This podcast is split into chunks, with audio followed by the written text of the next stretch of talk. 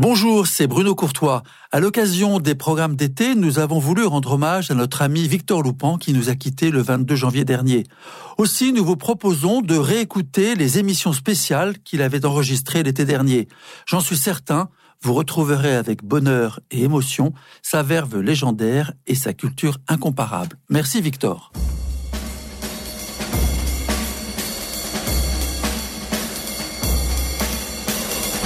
Culture Club, une émission présentée par Victor Loupan.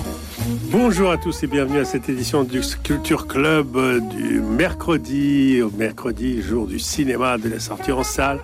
Alors nous sommes en été, ce sont les émissions de l'été qui commencent et donc nous allons consacrer ces émissions du mercredi en fait à une sorte de, de radiographie euh, des grands cinémas du monde. Nous allons commencer aujourd'hui par le cinéma américain. Alors, qui dit cinéma américain? Cinéma américain domine le cinéma mondial, hein, sans aucun doute. Et c'est pas d'aujourd'hui, il le domine depuis très très longtemps et on va voir qu'il le domine d'ailleurs très vite.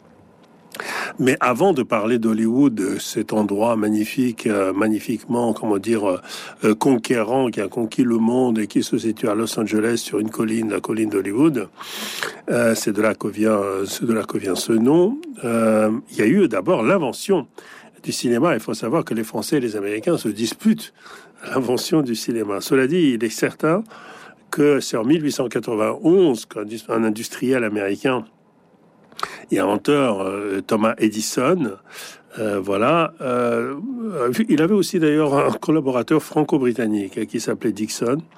Donc voilà, franco-britannique. Enfin voilà. ils, font la première caméra pour filmer, qui s'appelle la kinétographe. Et ils inventent aussi le format de 35 mm, donc le format sur lequel va se tourner le cinéma jusqu'au passage très récent au numérique. Donc ils vont dominer complètement, ils vont dominer complètement non seulement la technique du cinéma, mais l'industrie aussi au sens de la production euh, de, de, ce, de pellicule, hein, cette pellicule de 35 mm qui va être produite par les sociétés Eastman, euh, George Eastman, et ça a été produit jusqu'à, c'est encore produit aujourd'hui d'ailleurs, hein, parce qu'il y a certaines personnes qui continuent à tourner en 35 mm. Euh, et, euh, et, ça continue jusqu'à aujourd'hui. Il faut voir aussi, donc là nous sommes à la fin du 19e siècle, alors tout de suite commence, on commence à faire des petits films, etc., etc. Euh, le, le, le, cinéma euh, devient un peu une distraction euh, de foire, une des multiples distractions de foire. Elle a de plus en plus de succès. Nous, quand nous allons parler la, la, semaine prochaine du cinéma français, on va voir comment ça s'est passé en France, mais en tout cas aux États-Unis, ça devient assez vite une idée qui fait, comment dire, qui fait, qui plaît aux gens et qui commence à intéresser ceux qui comprennent bien comment on fait de l'argent. Et donc, euh, vous avez donc au tout début du XXe siècle, euh, alors que l'industrie cinématographique, enfin, n'est encore absolument nulle part, hein, euh, viennent des immigrés, des migrants, comme on dit, euh, pauvres, et plus particulièrement euh, des juifs venus de Russie, d'Allemagne, d'Autriche-Hongrie, euh, qui débarquent tous euh, donc à, New York et qui sont à, New York d'abord bien sûr, puis ensuite ils vont à Los Angeles parce qu'il fait beau, et ils sont partout de cette idée que de faire du cinéma. Pourquoi? Parce que la place était libre, quoi. Il fallait tout inventer. Et donc les grandes familles, disons patriciennes américaines, qui étaient déjà euh, dans l'acier, euh, dans les chemins de fer, dans la construction automobile, etc., etc., n'étaient pas encore euh, dans le cinéma. Et donc ils lancent les studios de cinéma qui portent encore aujourd'hui leur, leur, leur nom, quoi. La Goldwyn Mayer, donc c'était Samuel Goldwyn qui était euh, euh, à, la, la, la, tête. Il y a la Warner, c'était les frères Warner, ça existe encore. Il y a la métro Goldwyn Mayer, donc maintenant c'est le métro Goldwyn Mayer. maintenant, on va y a la 20th, la 20e Century Fox qui est, qui est, qui est toujours là. Enfin, c'est une, c'est une aventure absolument extraordinaire qui commence. Et d'ailleurs, ce qui est passionnant, absolument passionnant, alors que Europe, nous sommes encore quand même au côté un peu euh, balbutiement, euh, etc., etc., des petites choses euh, qui se tournent. les Américains produisent le premier chef-d'œuvre du cinéma, vraiment le premier chef-d'œuvre du cinéma et un film absolument incomparable qui s'appelle Naissance d'une nation de, de Griffith. Griffith qui fait donc un film qui dure, je pense, deux, plus de deux heures, enfin, qui a été tourné sans scénario, hein, parce qu'il connaissait pas encore le scénario. Il a tourné comme ça, donc il a, il a fait le film comme ça lui venait, comme ça lui venait dans la tête. Quoi. Ça lui passait par la tête, il tournait, il dit voilà, maintenant on va faire ça, après on va faire ça, etc.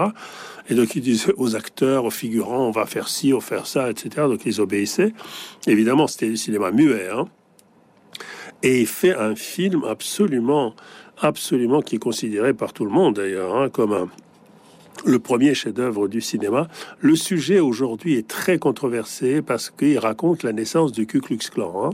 Euh, donc c'est un, un thème, au, comment dire, c'est un film aux, comment dire, aux, accents sudistes. C'est la guerre entre le Nord et le Sud, etc., etc. Aux accents sudistes et les gens du Ku Klux Klan dans le film sont présentés un peu comme des résistants. Et donc voilà, ça, ça pose un problème, disons politique, idéologique, etc., etc. Et d'ailleurs le film malgré ses qualités cinématographiques extraordinaires, a beaucoup été critiqué déjà à l'époque, en 1915, à cause de ça, à cause justement de la, de la louange qu'il fait du, euh, du, du, Ku Klux Klan, qui était quand même un groupe euh, euh, devenu, peut-être que c'était au départ un mouvement résistant, genre je ne sais quoi, mais c'est devenu assez vite un groupe complètement, complètement violent, raciste, meurtrier, etc., etc. Et outré par cet accueil qu'il a trouvé injuste, euh, Griffith fait un deuxième film l'année suivante, en 1916, euh, qui, qui s'appelle Intolérance, et qui est son deuxième chef-d'œuvre. Et c'est un film qui était justement euh, euh, motivé, la création de ce film a été motivée par le fait qu'il a été si mal accueilli, que la naissance d'une nation a été si mal accueillie, alors qu'il voulait, d'après lui, montrer comment l'Amérique est née, donc comment elle, comment elle est devenue ce qu'elle est, etc., etc. Donc commence à ce moment-là une aussi la naissance non seulement de ces grands films que tout le monde va voir et qui ne ressemblent à rien. Ce n'est plus du théâtre filmé, ce n'est pas de la littérature, c'est du cinéma. Et, qui dit cinéma dit vedette. Il y a les premières vedettes de cinéma commencent. Par exemple, une personne aujourd'hui qu'on ne connaît pas, hein. on a oublié déjà aujourd'hui, mais par exemple Myrna Loy. Myrna Loy était une femme, une jolie femme, enfin une jolie femme euh, très talentueuse, etc., qui était une des stars absolument inouï de, de cette époque-là, donc de l'époque du, de l'époque du cinéma muet. Gloria Swanson était une autre de ces stars, enfin, etc., etc.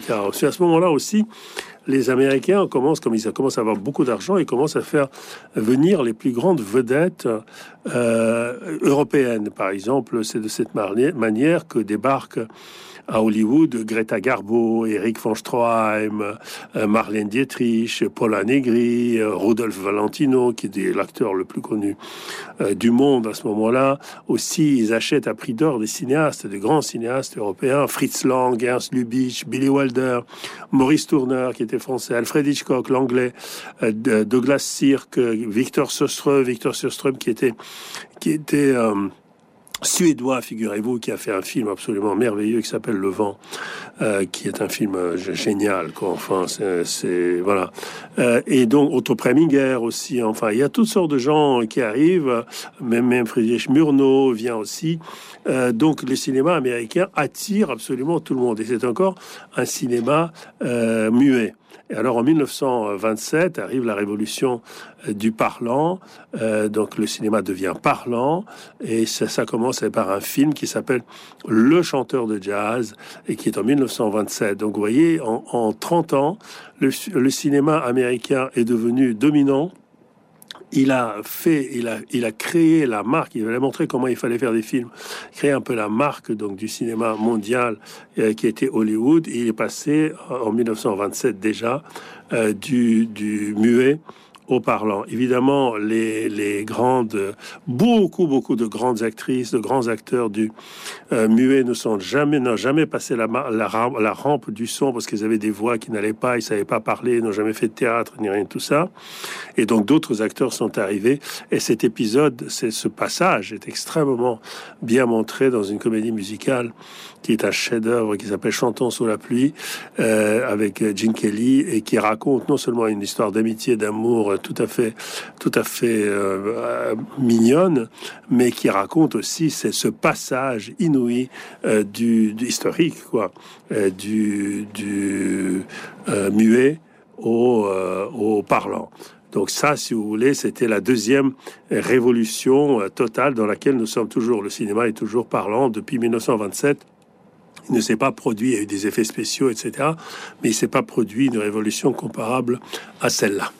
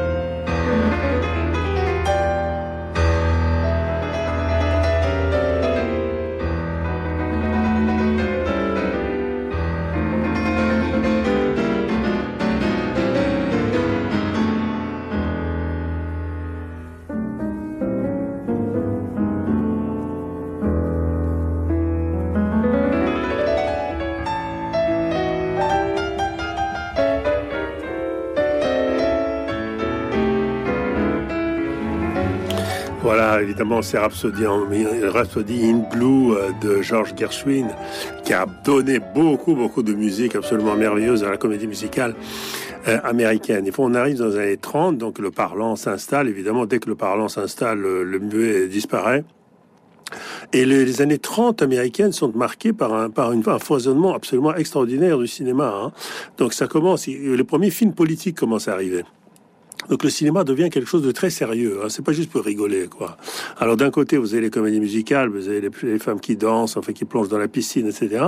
Mais d'un autre côté, vous avez des chefs-d'œuvre comme Les raisins de la colère et qu'elle était verte ma vallée, qui, qui parle de la vie très dure des gens, euh, des mineurs, etc. Et c'est des films de John Ford. Nous, on connaît John Ford, le John Ford des films de cowboy, mais John Ford a fait, a fait des films euh, politiques parmi les plus forts du monde et qui sont des films aussi euh, vraiment des chefs-d'œuvre du cinéma. Aussi, il y avait Charlie Chaplin, par exemple, qui était le, le clown, enfin le, le le gars qui envoyait des tartes à la crème dans la, dans la gueule des, des, gros, etc., etc. Et tout d'un coup, il fait un film comme Le Dictateur. Et même ces films, euh, disons, comme Les Temps modernes, Les Temps modernes, c'est 1936. Hein. Euh, et Les Temps modernes, critique, est un film qui critique vraiment le, capitalisme, le capitalisme fordiste, si vous voulez, de cette cette cette façon d'exploiter les gens, de faire des gens euh, juste des rouages, etc. Puis en 40, il fait le dictateur, qui est vraiment le premier film antifasciste. Euh, qui, existe au monde, donc où Charlie Chaplin se moque en fait d'Adolf Hitler. En 1940, c'est le début de la guerre. Donc il y a aussi en même temps, vous avez, c'est vraiment, c'est non seulement des films, si vous voulez, qui ont touché un très très grand public, mais c'est des films qui sont d'extra, de l'extra, du, cinéma avec une majuscule. C'est des films extraordinaires. Un autre personnage un peu oublié aujourd'hui, c'est Frank Capra qui faisait des comédies extrêmement, extrêmement touchante et aussi qui avait un petit côté un peu éloge de la démocratie, comme par exemple Monsieur Smith au Sénat.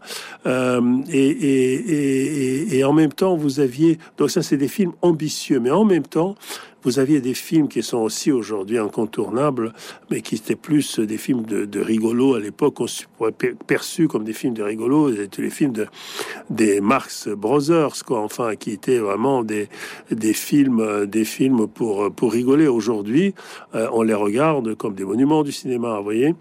Euh, c'est aussi euh, la naissance, on oublie de le dire, du film d'horreur, du film de gangster. Du film, de film noir, qu'on appelle le film noir. Hein. Par exemple, Scarface, le premier Scarface, est fait en 1932. Euh, par exemple, il y a un autre film qui s'appelle Les Anges euh, aux figures sales. C'est considéré comme la série B, la naissance de la série B. Hein. Et c'est aussi la naissance des premières sex symboles. Les sex symboles, donc les femmes, ces femmes qu'on regarde pour leur pour leurs attraits, euh, disons, physiques. C'est bien sûr Rita Hayworth, c'est Jean Harlow, c'est Marlène Dietrich, elle est très provocante, la plus provocante d'entre toutes, mais West, qui euh, qui scandalise tout le monde, enfin surtout les ligues des vertus, les ligues des vertus qui sont à l'époque très fortes aux États-Unis, qui vont imposer la fameuse prohibition, cette espèce de cette espèce de bêtise qui a fait prospérer la mafia sous prétexte de lutter contre l'alcoolisme, et, qui est très très bien décrite dans un autre chef-d'œuvre réalisé d'ailleurs par un par un metteur en scène. Euh, euh, européen, Billy Wilder, c'est un certain Lem Show. Certain Lem Show qui est une comédie musicale, mais qui raconte, si vous voulez, comment la vie, en quelque sorte, la misère et la vie euh, pendant la crise des années 30, qui correspond exactement à la période aussi euh, de la de la prohibition. Aussi, il y a une autre grande invention, invention magnifique et technique qui se produit dans les années 30, c'est la, et qui dure pendant la guerre, c'est l'invention de, Technicolor. C'est le cinéma qui devient en couleur. Donc il était d'abord noir et blanc muet, ensuite il est devenu noir et blanc euh, parlant, et puis maintenant avec Technicolor, il devient en couleur. Et les, les couleurs du Technicolor ne sont pas vraiment des couleurs euh, comment dire, ne sont pas des couleurs vraiment réalistes, c'est des couleurs vraiment qui font rêver un petit peu. Et donc là, vous avez la naissance de films absolument géniaux qu'on peut regarder encore aujourd'hui, qui s'appelle Le Magicien d'Oz. Autant on emporte le vent, un chef-d'œuvre absolument euh, total. Alors, pendant un temps, le cinéma est tourné en couleur et en noir et blanc indifféremment. Par exemple, euh, dans le film noir qui devient lui aussi de qui passe de, de, comment dire de de la série B à, au cinéma euh, vraiment euh, génial. par exemple, vous avez les adaptations des grands polars américains, notamment ceux écrits par Dashiell Hammett et Raymond Chandler. Euh, que ceux qui ne ont pas lu, je vous conseille vraiment, ça fait partie de ces choses extraordinaires qu'on puisse lire.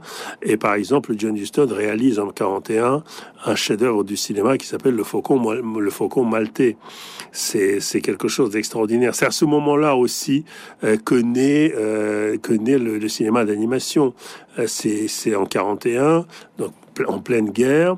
Les studios Disney, donc pas de propriété de Walt Disney, produisent Blanche-Neige et les Sept Nains, chef-d'œuvre absolument total, qui font instantanément de lui après, il produit Pinocchio, il produit Fantasia, mais qui font instantanément euh, de, de, comment dire, de Walt Disney euh, une, une, vedette d'Hollywood. Enfin, c'est une figure, une figure essentielle d'Hollywood parce qu'il fait tellement d'argent que tout le monde le regarde avec beaucoup de, beaucoup de déférence.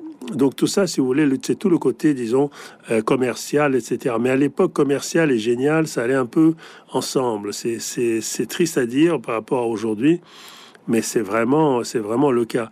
Et d'ailleurs, pour dire, par exemple, une, société comme RKO, qui est une société, une des grandes, des grands studios américains, produit à ce moment-là aussi, en 1941, un film euh, réalisé, écrit, réalisé par un inconnu, par un jeune inconnu qui s'appelle Orson Welles, et qui ce film s'appelle Citizen Kane et Citizen Kane révolutionne le 7e art. C'est que, le Citizen Kane est un film tellement génial et que certains, que certains pensent que c'est le film le plus important de l'histoire euh, du cinéma. Et, euh, et, et, ça devient euh, tout d'un coup, vous voyez, ça devient non seulement un lieu où on fait beaucoup d'argent, on fait du cinéma commercial, on fait aussi du cinéma euh, génial, et en même temps, on fait de l'expérimentation, on, on invente, on réinvente un nouveau, un nouveau langage du cinéma. Arrive à ce moment-là les années 30, les années 50, que la guerre se termine, bien sûr. Après la guerre, il y a un passage, il y a un passage à vide qui est, qui est difficile. Euh, il y a une, comment dire, il y a toute la chasse aux sorcières qui se produit. Euh, il y a le fameux macartisme, les listes noires, etc., etc. Puis bien sûr, tout ça se termine à un moment donné et arrive un nouveau, comment dire, une nouvelle époque euh, du cinéma avec l'arrivée du cinémascope. Le cinémascope, donc l'écran devient l'écran déjà en couleur, il devient en plus large, très large. Euh, donc c'est ça le c'est ça le cinémascope. Donc ce n'est plus un, format légèrement allongé, mais c'est un format euh, très très allongé. C'est l'époque sur laquelle règne une, une actrice qui est considérée par tout le monde comme la plus belle, la plus sexy, la plus désirable du monde, c'est Marilyn Monroe, qui, mais qui non seulement une très belle femme et une très belle actrice, etc., mais c'est une actrice de génie, et c'est pas une actrice, pas une jolie idiote, qui fait la mignonne. C'est une, c'est une femme qui a fait l'acteur studio, qui est une femme très profonde, une femme qui lit beaucoup. Bien sûr, elle est adulée par les hommes. Bien sûr, elle est capricieuse, etc., etc. Mais elle est, elle est, comment dire, elle est euh, une véritable actrice. Et quand on voit aujourd'hui ces films, on se dit, euh, mon Dieu, c'est, vraiment une, c'est vraiment une magnifique, magnifique, euh, magnifique actrice. C'est à ce moment-là qu'apparaissent des des, acteurs euh, aussi hommes euh, qui sont un peu aujourd'hui des standards de ce qu'est une star, une star, une star mythique, par exemple James Dean. Donc j'ai déjà cité Marilyn Monroe par exemple, aussi Marlon Brando. Et tous ces gens-là, James Dean, Marlon Brando et Marilyn Monroe, sortent de l'acteur studio, qui est un lieu très intello, euh, formé, très intello, qui, qui est comment dire, qui est qui forme les acteurs à la méthode russe, à la méthode de, de Stanislavski. Et les années 50, les chefs-d'œuvre, les chefs-d'œuvre de Hollywood euh, produits dans les années 50 sont absolument, absolument impressionnants. Par exemple, c'est le boulevard de Crépuscule. Pour des crépuscules, c'est produit en 50. Film magnifique, absolument magnifique de Billy Wilder, c'est un chef-d'œuvre total. Vous avez l'African Queen, l'Odyssée de l'African Queen de John Huston, qui est un film fabuleux. Vous avez Un Américain à Paris, qui est une comédie musicale, c'est un film fabuleux. Un tramway nommé Désir, d'après Tennessee Williams, avec Marlon, un Marlon Bando inoubliable, et Viviani inoubliable. Euh, ensuite, vous avez Chantons sous la pluie, qui est la plus belle comédie, 52, la plus belle comédie musicale jamais faite. Le train sifflera toi trois fois, c'est un western, western fabuleux. Euh, ensuite, vous avez euh, Fenêtre sur cour de Hitchcock, qui est un polar qui se déroule dans un petit appartement avec une fenêtre sur cour. On n'en sort pas et c'est vous, vous retenez le souffle, le souffle, vous pouvez pas, vous pouvez pas respirer pendant tout le film tellement c'est extraordinaire. Vous avez Sur les quais d'Elia Kazan qui est un film génial de 1954 qui raconte la, la le côté criminel des syndicats, etc. Vous avez La Fureur de vivre qui est le premier film qui raconte la, la révolte des jeunes et qui consacre James Dean comme, euh, comme, euh, comme acteur. C'est aussi un film de Kazan qui consacre James Dean comme une idole des jeunes et comme un acteur de sa génération auquel s'identifient tous les garçons du monde. Vous avez en 57 Le pont sur la rivière Kwai, Le pont sur la rivière Kwai de David Lean, qui est un film fabuleux qui se déroule pendant la guerre, la deuxième guerre mondiale, mais pas du côté japonais, si vous voulez, entre les Anglais et les Japonais, etc. Vous avez Sur froide, un autre chef-d'œuvre de Hitchcock. Vous avez La mer au trou, me retrousse, un autre chef-d'œuvre de, Hitchcock. Vous avez certains Lemcho que j'ai déjà que j'ai déjà euh, mentionné. Et vous avez aussi euh, euh qui est, qui est un film, une fresque, euh, une fresque démente qui est qui, qui, qui, qui raconte un peu l'Antiquité. Ça lance aussi une mode, euh, la mode des, ce qu'on appelle, qu'on appellera la mode des péplums. Donc les studios deviennent tout puissants et qui dit euh, tout puissant euh, dit qu'il y aura la contestation. Et c'est comme ça que nous arrivons maintenant à la contestation des années 60.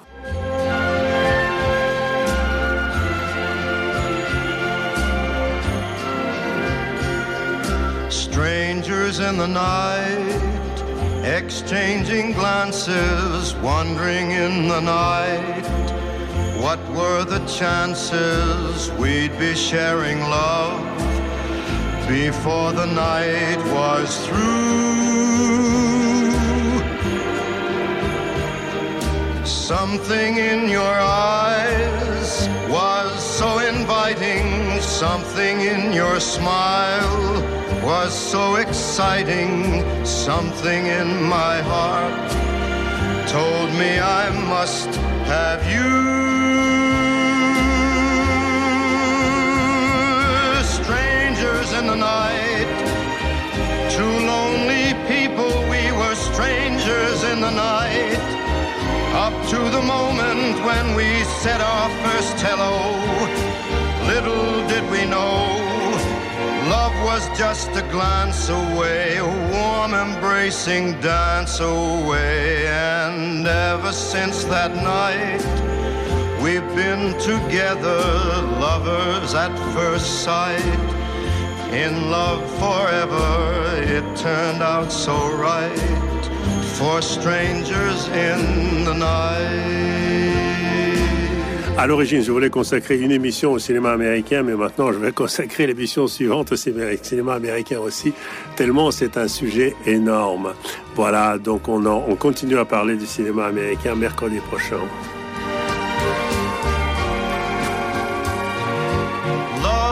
Just a glance away, a embracing dance away. Ever since that night,